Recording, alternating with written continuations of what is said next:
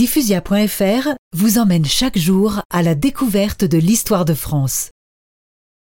En août 1939, après une suite ininterrompue de conquêtes militaires en Europe, l'Allemagne envahit la Pologne.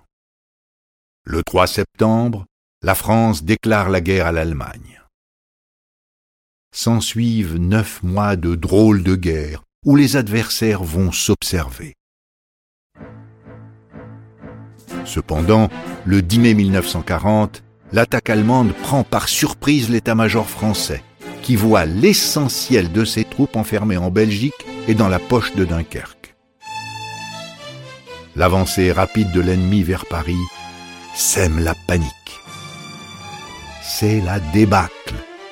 Et les populations civiles, en s'enfuyant, se déversent sur les routes dans la plus grande confusion empêchant ainsi l'armée française de se déployer de façon cohérente.